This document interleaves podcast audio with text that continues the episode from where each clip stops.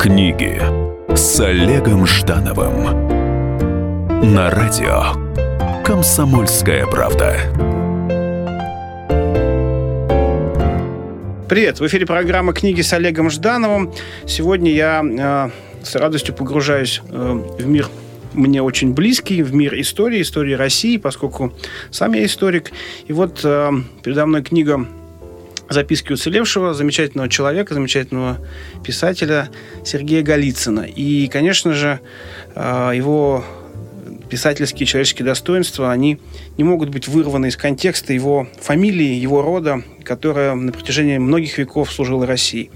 Рассказать об этой книге в мою студию э, пришли внуки. Э, это Мария Голицына и Александр Голицын. Здравствуйте. Здравствуйте. Здравствуйте.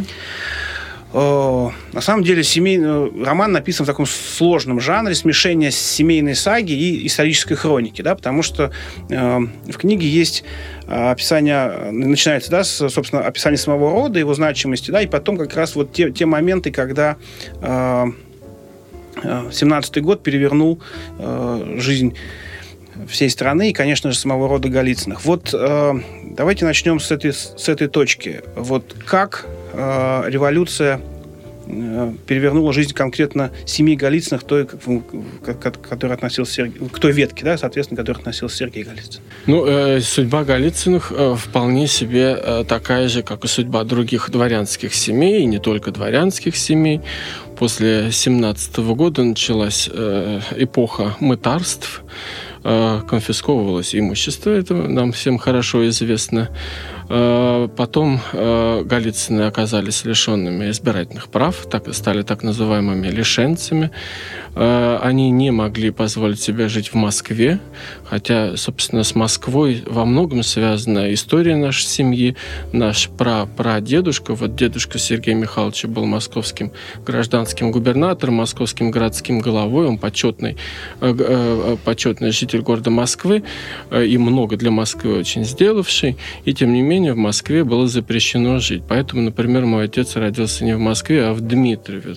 Ближе, э, ближе жить было нельзя. Вот. 50 километров, да, там приблизительно? Э, да, э, да. Э, так что, нет, понятно, что Голицыны разделили судьбу значительную, значительную социальной группы. И, и эта социальная группа очень неоднородная, но дворян, дворянство в нее входит, да?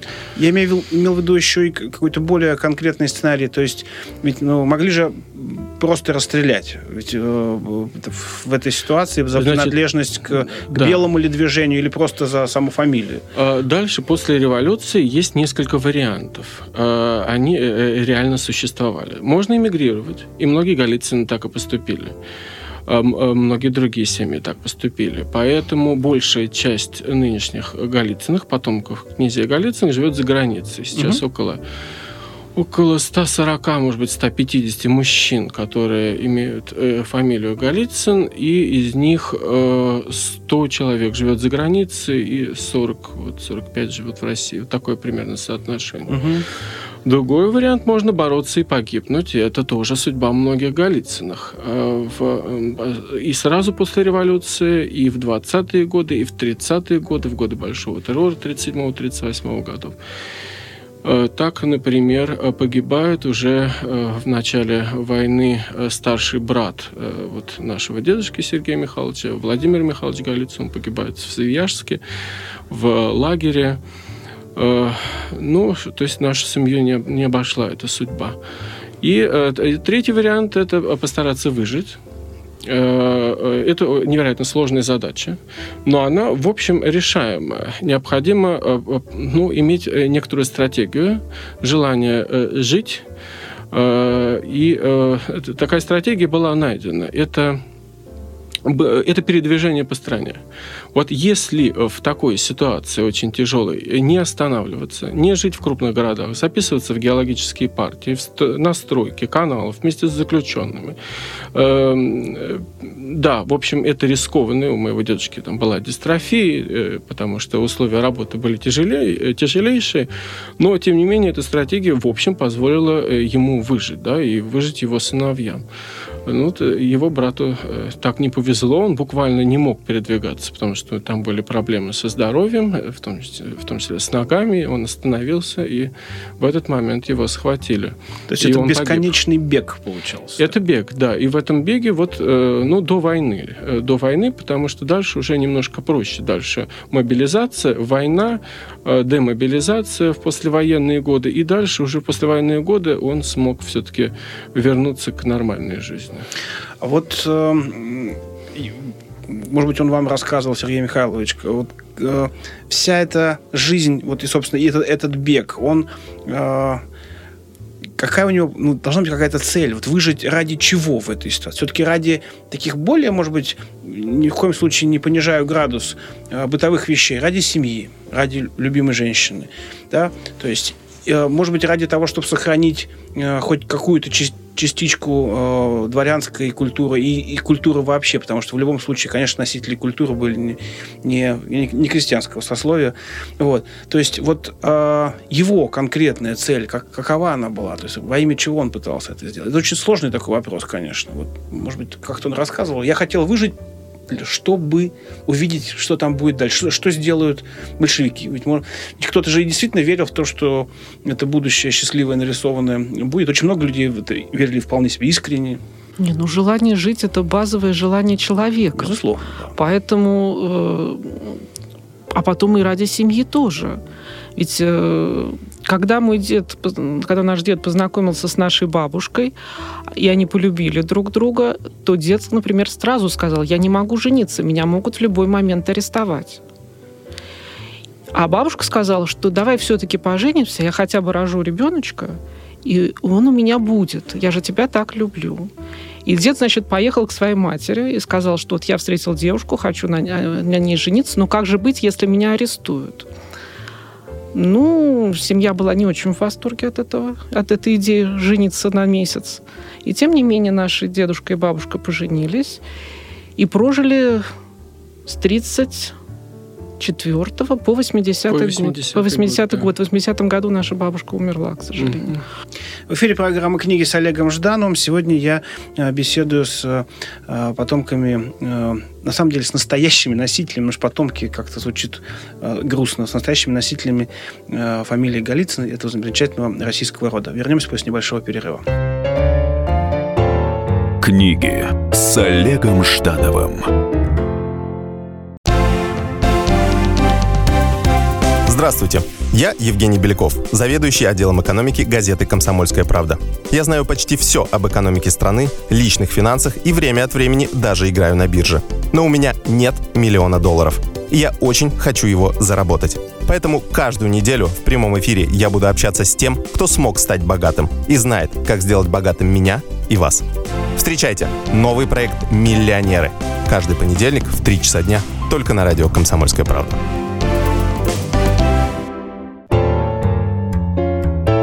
Книги с Олегом Ждановым на радио Комсомольская правда. Привет, это книги с Олегом Ждановым. А, сегодня а, разговариваю с э, Марией и Александром Голицынами о книге э, «Записки уцелевшего». Книга, которую написал их дед Сергей Михайлович Голицын, замечательный э, русский писатель и и ученый, и топограф, человек, который в, своей, в себе, конечно, совмещал очень много. До э, перерыва мы говорили о том, что была ли какая-то конкретная цель вот в этом э, страшном адском путешествии э, по России, чтобы вот, ну, кроме просто вот фраза «хочу жить». Потому что на самом деле в этой фразе, в, этой, в этом догмате очень много всего. Ну что же, я вот услышал о, о очень романтической истории любви, и я готов вот поверить, что действительно любовь э, к женщине, любовь э, жизни ради продолжения рода, это более чем э, реальная причина для того, чтобы выживать, несмотря ни на что. А я прочел в книге о том, что довольно быстро э, из уехавших, э, от уехавших э, представителей фамилий стала при, приходить помощь. Там есть, так, есть такой абзац, что, что э, присылали 10 долларов из Лос-Анджелеса, да. 10 долларов из Италии, там вот в 29 году это вот, э, что, э, и что советская власть пропускала такие э, посылки. В конце 20-х, да. Э, такие посылки не пропускали в конце 30-х, но это совсем другая эпоха. И э, Почему э, Сергей Михайлович не последовал э, ну, в 20-е годы за те, теми представителями фамилии, кто уехал. То есть ведь это же тоже, этот выбор был не единовременно, только в, там, в 17-м или в конце гражданской войны. Вот же это же все-таки, опять же, до, до, до 30-х годов, я думаю, до начала, до, собственно, до 34 -го года, да, пока э, убийство э, Кирова не запустила эту машину. Вот. Почему он не, не, не... Ведь он же был молод, да? На момент революции ему было таким образом 8 э, лет, да? 9, 9 года. Он 9, 9 года рождения, да. да. Э, вы знаете, он никогда не хотел уехать из России. У него даже мыслях таких не было. Он всегда хотел жить в России. Но вот, кстати, о стратегии выживания. Выжить, но выжить не любой ценой. Потому что ведь были такие представители дворянства, которые шли на сделку с властями, становились и доносчиками, и осведомителями. И вопрос о том, чтобы выжить любой ценой для нашего деда и для его семьи не стоял никогда. И дед никогда не подписывал никаких бумаг, которые бы могли его скомпрометировать. Вот. И вопрос, от, и если ты отказываешься подписывать, ведь могла быть очень разная судьба. Но деду повезло, потому что первый арест был довольно рано, еще в довольно вегетарианскую эпоху он был отпущен, и тогда вот он начал переезжать со стройки на стройку. И вот э, профессия да, топографа, она возникла именно э, в, в поиске вот этого способа передвижения, да, то есть почему она пришла в его? Нет, это была такая, это в, в средней школе, где он учился, это был такой дополнительный курс, был курс топографии. И поэтому как после, значит, школы где-то некоторое время занимался случайными заработками, потом открылись так называемые высшие литературные курсы в 20-е годы, и Дед там два года учился. Это было прекрасное учебное заведение с прекрасными педагогами, с замечательными предметами. Но потом эти курсы разогнали из-за большого количества чуждого элемента. И дед остался на улице, и кроме топографии, которую он учил в школе, у него не было другого ремесла.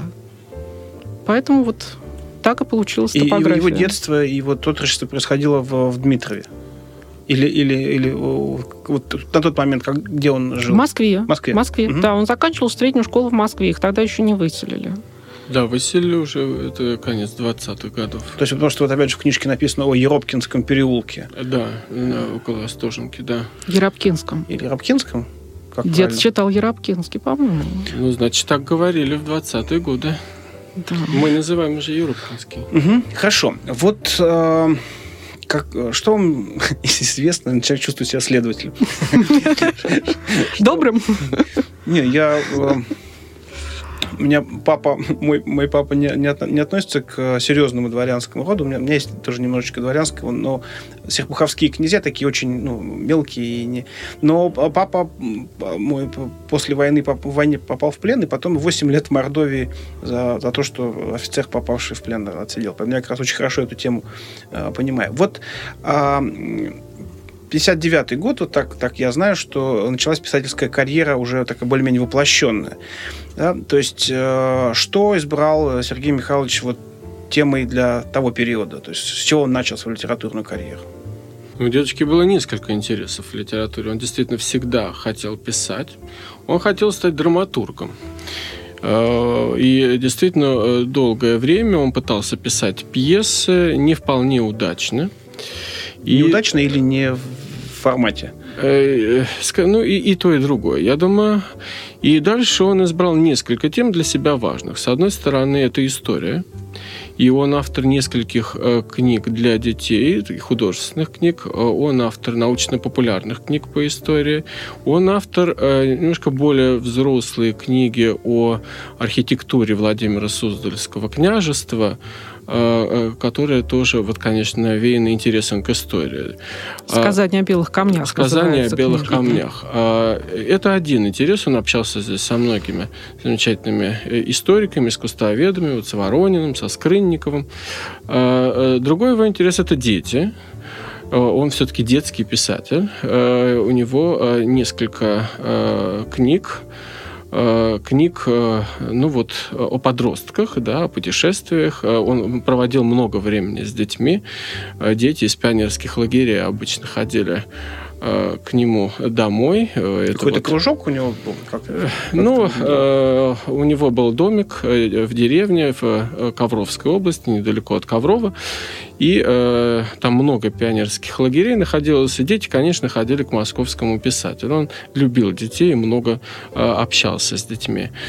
Э, ну, у него есть несколько э, книг, э, которые посвящены искусствоведению, книги о Фаворском, книги о Поленове. Это тоже для него была очень важная, важная тема. Э, ну и, конечно, вот э, какие-то первые опыты связаны с топографией. Э, еще в конце 30-х годов, там, в 37-м, если не ошибаюсь, году, да. вышел учебник по топографии. Это, пожалуй, первая такая большая публикация.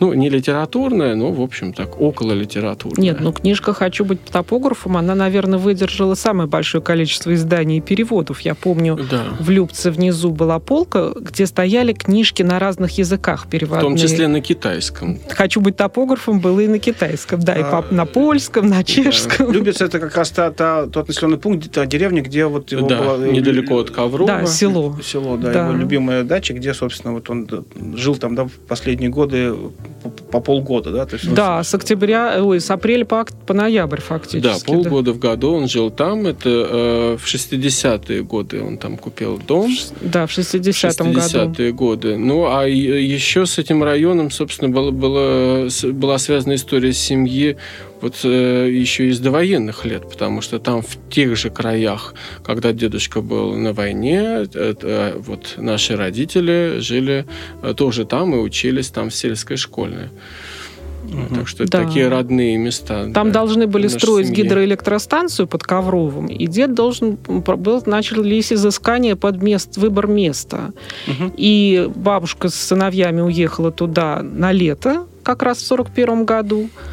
И там и застал их весть о войне. И деда мобилизовали в армию именно оттуда, из-под Коврова. И бабушка с нашими отцами провела там по, до 43 -го года. Они там сидели и работали, и вот э, все-таки выбор темы детской – это э, э, путь к быстрой публикации или э, все-таки, знаете, вот, ну, на самом деле, я со многими писателями разговариваю в силу своей профессии, что для, много писателей начинают писать для детей, когда рождаются собственные дети, да, то есть сказка для своих детей.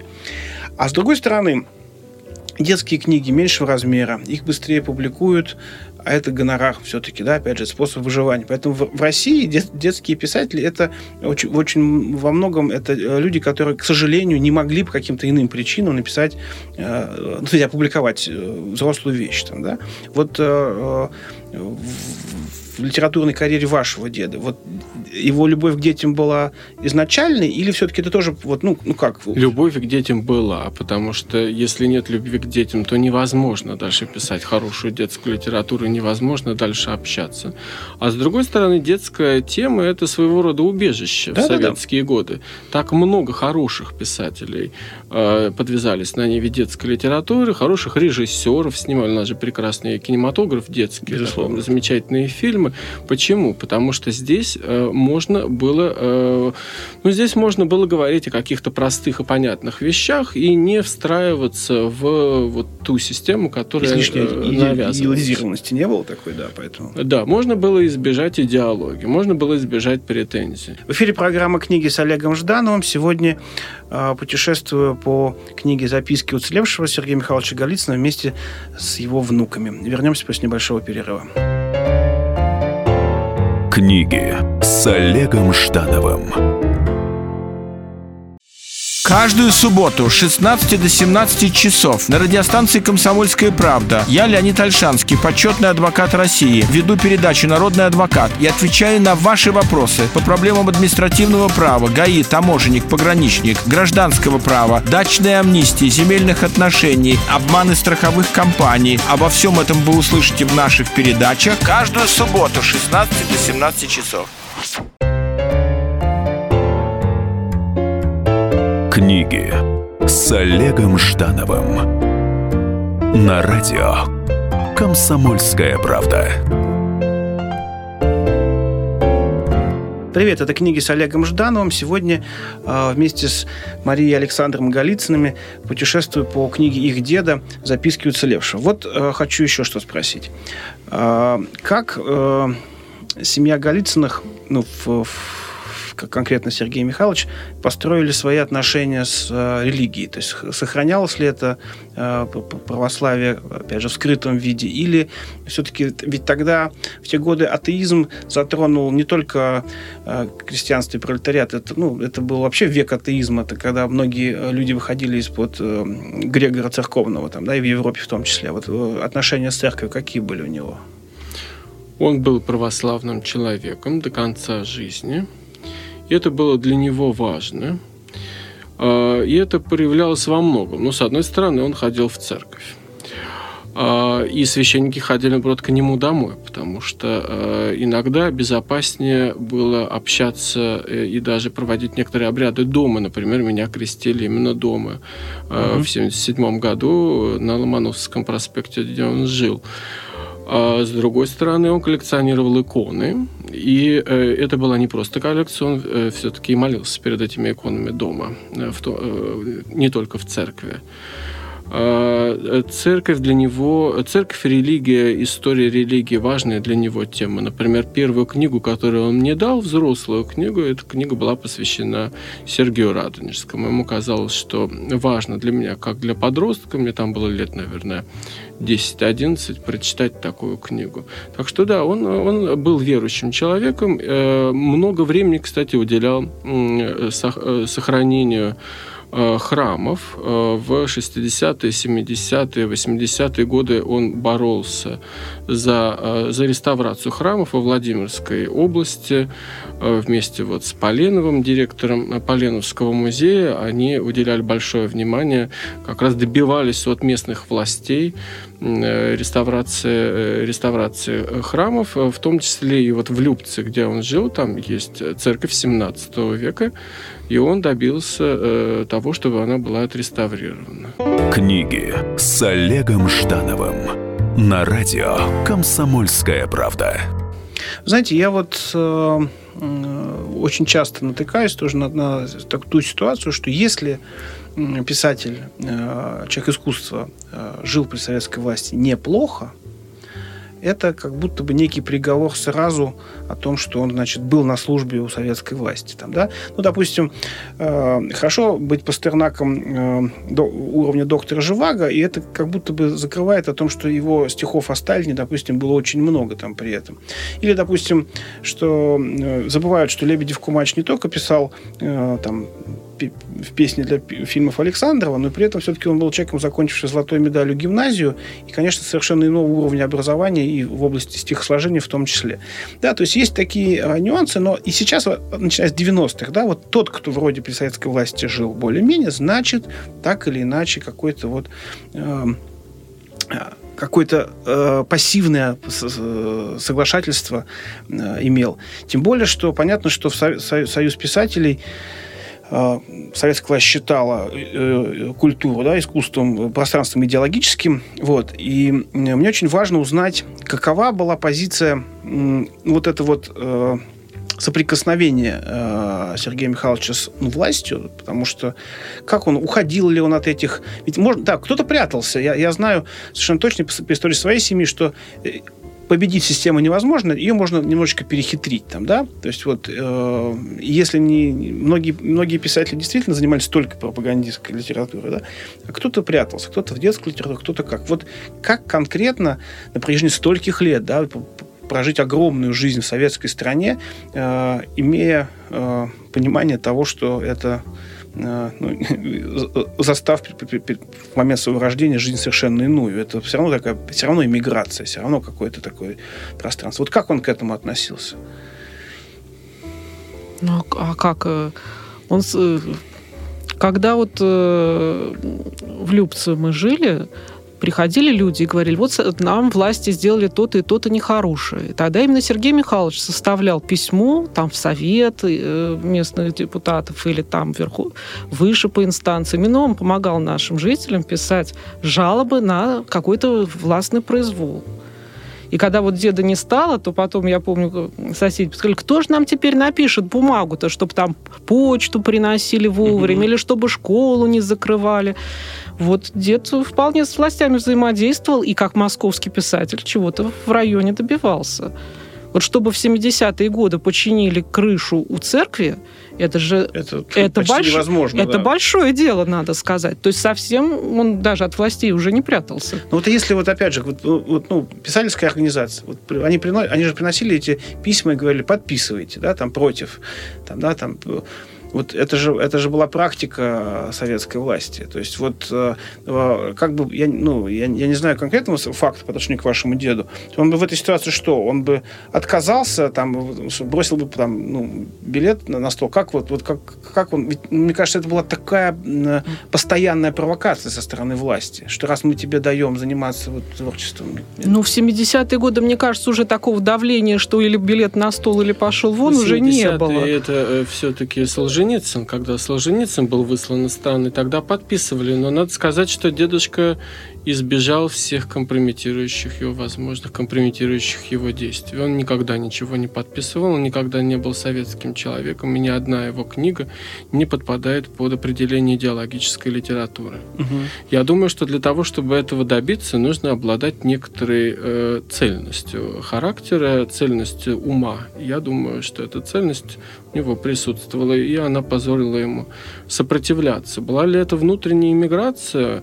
Отчасти, наверное, была внутренняя миграция, но она не мешала и а, быть по возможности активным. Он же социально очень активен. Так же, как и его дедушка, когда был московским городским головой, который э, много делал для Москвы, состоял в огромном количестве общественных организаций. Вот он для Владимира Михайловича Голицына очень важно было на рубеже 19-20 веков эта идея общественного служения. Она дальше, э, ну, эта идея вообще характерна для дворянства, и она дальше, безусловно, мы видим ее и у Сергея Михайловича, и его внука, который тоже считал необходимым служить обществу. И он это делал, при этом избегая полной интеграции в вот советскую систему. систему. Книги с Олегом Ждановым на радио «Комсомольская правда». А вот, э, может быть, тоже в, в общении с вами говорил, вот как он воспринимал э, сам факт при, прихода большевиков и столь долго их э, э, заседания на русской земле. Что это? Это там гнев Божий или таков исторический процесс, через который, который невозможно было избежать. Вот каково было восприятие э, большевизма и э, этой власти? Э, советскую власть дедушка активно не любил и активно надеялся на ее крах, что и случилось. А, и я помню э, дедушку в последние годы жизни, который э, сквозь глушилки слушает радио «Свобода», «Голос Америки», «Немецкую волну». Для него это было важно. Он был э, борец. Он много, когда приходили люди, а люди приходили все время, у него был очень широкий круг общения, и велись откровенно антисоветские разговоры, он совершенно ничего не смущался. И знаете, еще, еще что интересно? Вот э, через какую призму э, Сергей Михайлович воспринимал негативную э, составляющую большевиков? Вот кто они? Там необразованное быдло, э, может быть, это жестокие там маньяки, ну, которые, безусловно, во главе этого быдла там встали. Вот э, что это там, да, там, что это, бе, какие бесы, как он идентифицировал бесов, которые пришли на, вот, вот в этот момент? Вот было какое-то понимание того, что это такое? Я не помню, чтобы об этом говорил дедушка. Для него, конечно, советский режим это был режим репрессивный. Он убил его брата, он убил э, множество его родственников его поколении, в поколении э, вот старшем. А, и он всегда воспринимался крайне негативно, как чуждый режим. Я не думаю, что он относился э, к нему вот с этой надменностью э, к власти пришли дикари и варвары. Такая точка зрения действительно существовала э, достаточно широко в 20 веке. Есть много сторонников этой точки зрения среди иммигрантов, например. Но дедушка не относился высокомерно к этим людям. Он относился, я думаю, ну, как безусловным противником, противником в том числе идеологическим, потому что для него такие такие э, понятия, как свобода творчества, э, свобода вероисповедания, э, свобода совести, для него это был не пустой звук, а для власти это был пустой звук он внутренне всегда этому сопротивлялся. Я не думаю, что он вешал ярлыки. Я такого не помню. В эфире программа «Книги» с Олегом Ждановым. Сегодня э, беседую с э, Александром и Марией э, Голицынами о книге их деда «Записки уцелевшего». Вернемся после небольшого перерыва. Книги с Олегом Ждановым. С ним было клево и зимой, и летом. При его виде у рыб дрожали плавники. Но он куда-то исчез, и мы остались совсем одни – ну, ну, ну, ну, на себя или на барыша? Я не знаю, не знаю, я не знаю!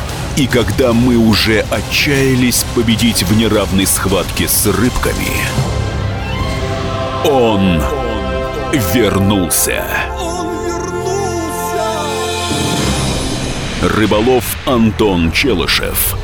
Снова на радио «Комсомольская правда». Слушайте легендарную и успевшую стать народной программу «Рыбалка». Каждое воскресенье в 6 вечера по московскому времени.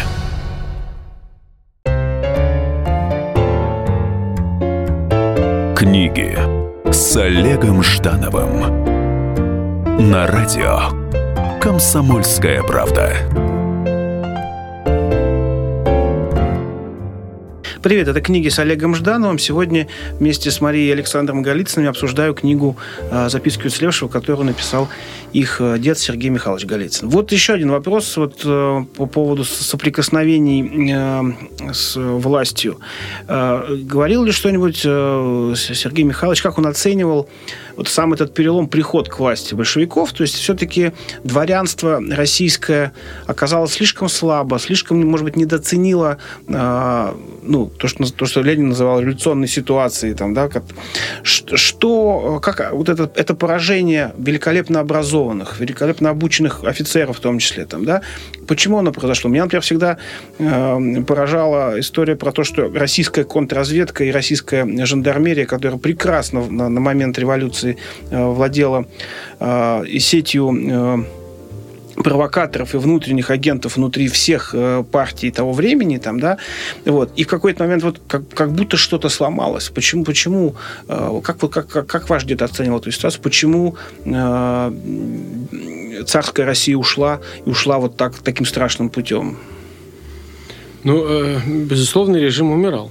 Да. И, э, режим, вы знаете, я не верю в том, что режим э, можно свергнуть э, извне. Режим всегда умирает сам. Ему можно помочь, да, его можно чуть-чуть подтолкнуть, э, подтолкнуть но наоборот, э, сохранить его на какое-то время. Но э, он умирает всегда сам. Э, э, сыграл ли какую-то роль здесь дворянство? Э, ну, отчасти может быть, э, потому что э, вот его дедушка, дедушка нашего дедушки, Владимир Михайлович Голицын, был автором многотомного дневника.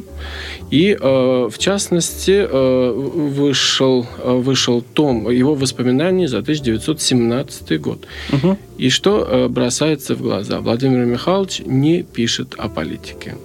Он пишет о том, э, какие книги он прочитал, о том, э, какие замечательные философские идеи пришли к нему в голову, родились в результате диалога с этими книгами. Э, Владимир Михайлович был одновременно еще и ученым, и не только администратором. Он пишет о своих научных занятиях, но он как будто не замечает революции. Э, я не думаю, что э, речь идет о надменности. Э, сложно об этом говорить.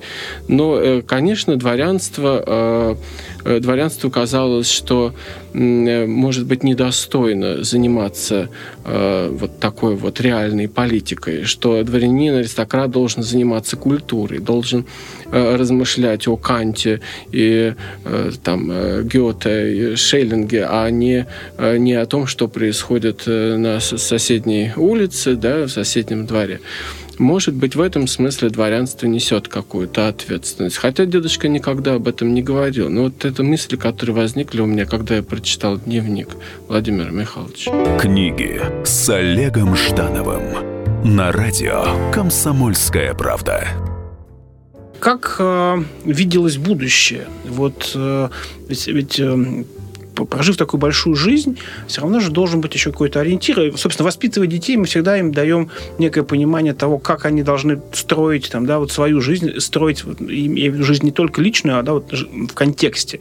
Вот э, есть ли у вас ощущение того, что картинка, э, переданная, транслированная Сергеем Михайловичем, вот вам, вам ясна? Вот как, как он видел будущее нашей страны?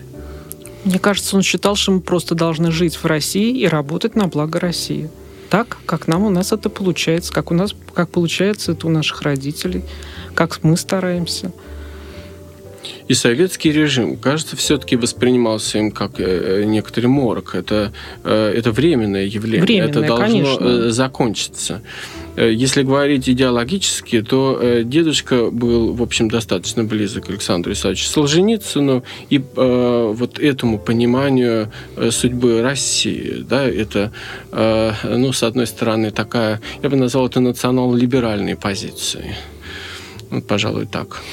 Хочу спросить, вот обычно этот вопрос задаю, конечно, автору и э, книги, и поэтому родственнику автора, может быть, сложно ответить на это.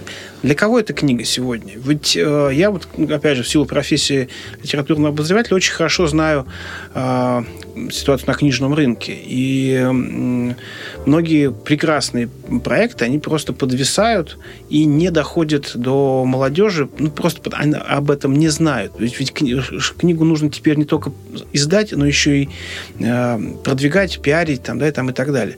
У издательств, как правило, нет на это э, денег особенных. Вот. И ну, вот кому она сейчас э, направлена, для кого она сейчас написана? ну, изданная. Мне кажется, что это книга об истории 20 века. Это очень важная попытка осмыслить э, нашу историю в предыдущем столетии. Это не единственная попытка в литературе, да, в значительной степени, скажем, доктор Живаго, тоже попытка осмыслить историю 20 века. А, э, и э, все те люди, которые нуждаются в этом осмыслении, а я думаю, что это э, большая часть нашего общества, для них эта книга, безусловно, очень важна. Но это еще и первоклассная литература. Все-таки дедушка был писателем. И это играет большую роль, потому что э, для Голицыных писать воспоминания и дневники – это очень понятная вещь. И его отец э, Михаил Владимирович, э, автор воспоминаний, и его дед, как я сказал, автор многотомного дневника. Все Голицыны стараются писать воспоминания и дневники. Это в культуре. Дедушка мне говорил, обязательно пиши дневник, веди дневник, да. А, э, но э, вот дедушка делает это э, на очень высоком профессиональном уровне, поэтому это просто хорошее чтение. Я иногда вижу людей с этой книжкой в метро.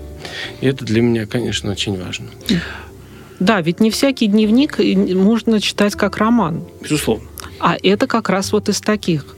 И когда вот у нас была презентация в магазине «Москва», и люди подходили, чтобы мы подписали книги. Ведь подходили люди не только с этим изданием. К моему изумлению, несколько человек принесло самое первое издание, которому уже 20 лет. Значит, оно 20 лет стоит у них на полке, они про него помнят, они его читали, и они принесли его на презентацию, чтобы оно было подписано. Книги с Олегом Ждановым на радио «Комсомольская правда». А вот скажите, какие-то э, другие книги Сергея Михайловича сейчас э, имеют востребованность? Вот, ну, просто от издательства. Да, да. Вот э, как раз в 2015 году в питерское издательство «Речь» издало три книжки детских э, за березовыми книгами «40 изыскателей. Тайна старого Радуля». Вот. Сорок изыскатель это как раз туризм, да, подростковый? Да, а они все связаны вот с э, группа деточек под руководством дед там себя описывает то в виде детского врача, вдруг то... Ну, вожатый. Ну, некий наставник. Ну, да. такой, да, то- который присоединился к туристической группе, они идут и что-то интересное ищут. Вот мы сейчас с моим сыном младшим прочитали «За березовыми книгами» с большим удовольствием, а теперь мы читаем «40 изыскателей», они еще лучше. И эти книги, они продаются, и они сейчас лежат в разных книжных магазинах, и они очень хорошо изданы, очень симпатично Нет, читаются. ну вот издательство, вот, это издание очень, очень хорошее, мне даже понравилось по, по всему, потому что на самом деле э, книга это материальный продукт, ее нужно правильно донести, в том числе и в материальной форме, да, то есть по- по- подбор бумаги, как это ни парадоксально, важен просто потому, что ее нужно с определенным чувством тактильно там брать, брать. Но вот те три детских книжки, они изданы именно с теми картинками, именно в том дизайне, который был в 60-х, 70-х годах. И он совершенно не устарел. Нет, я вот в этом не сомневаюсь, хотя я, к сожалению, не видел э, э, этого издания. А был ли, э, вот э, опять же, поскольку книгу я начал только читать, э, и я не имею привычки заглядывать в конец, чтобы я не читал там, да. А, Есть ли, есть ли завет некий о том, а, как должен человек, уже не по отношению к э, родине, а вот просто по заветы человеческие, да, то есть такой вот, как надо жить, что надо охранять. Есть ли вот такая Книга не носит дидактического характера. Совершенно, Здесь да. нету никаких рецептов. Здесь описывается жизнь э, так, как она вот была, так, как она воспринималась. Никакой дидактики. А может быть, она нужна, как вы считаете? Вот, Я думаю, что мы э, готовы сами делать выбор. Мы же взрослые люди, сами делать выводы. Э, из, э, когда мы смотрим на человеческую жизнь, когда мы изучаем историю, это пробуждает в нас определенные ассоциации, эмоции. Эм, эм, и мне кажется, что мы вполне самостоятельны для того, чтобы э, сами для себя что-то понять. Спасибо огромное, Александр. Спасибо огромное, Мария. Э, Прекрасное путешествие в, в миры Сергея Михайловича Голицына мы с вами совершили. Я надеюсь, что наша многочисленная э, аудитория обратит внимание на этого э, замечательного писателя, замечательного человека. И э, традиция культурная продолжится не только в формате рода Голицыных, а продолжится на формате всей нашей страны, которая в этом по-прежнему нуждается. Спасибо огромное. В эфире была программа «Книги с Олегом Ждановым». Читайте с вдохновением. Спасибо. Книги с Олегом Ждановым.